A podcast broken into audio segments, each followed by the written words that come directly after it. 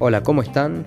Mi nombre es Jorge Viana y estas son eh, los podcasts de obstetricia. Vamos entonces con el tema de lactancia materna.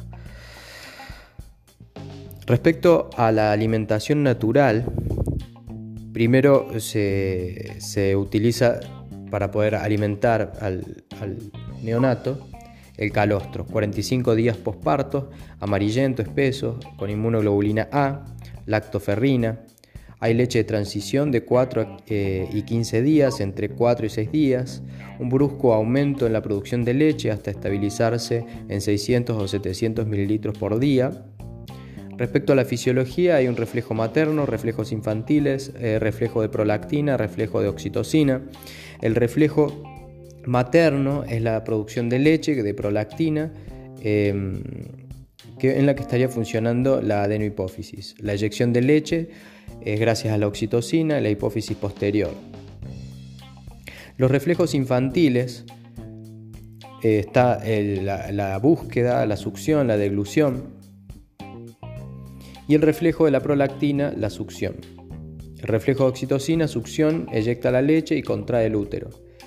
Luego hay un procedimiento que es el soporte del seno con la mano en C y con el pulgar colocado hacia arriba. Hay situaciones especiales como gemelos, prematuros, labio leporino, paladar hendido, problemas neurológicos. Y hay problemas más frecuentes como el pezón doloroso, el pezón agrietado, producción insuficiente de leche, absceso mamario, ictericia, congestión mamaria y mastitis. Luego están de los problemas más frecuentes el pezón doloroso, posición para amamantar. Em, tenemos la eh, el tratamiento de analgesia, el cambio en la posición, la relajación.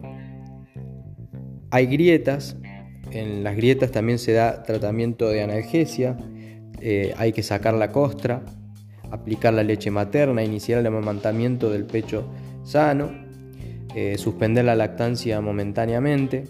Y respecto al taponamiento, la dureza lineal en el cuadrante infero-externo o supero-externo, uso de corpiño ajustado, pezón libre de costras, y con la mastitis aumento de la temperatura, dolor, em, aparece la tetra de Celso, dolor, rubor, tumor, calor.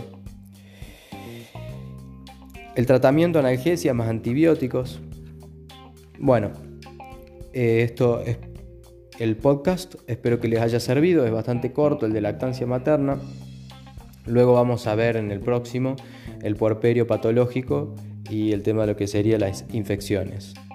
Espero que anden muy bien, pueden suscribirse a cualquiera de las redes sociales que tengan, e incluso al grupo de WhatsApp donde pueden interaccionar con la comunidad.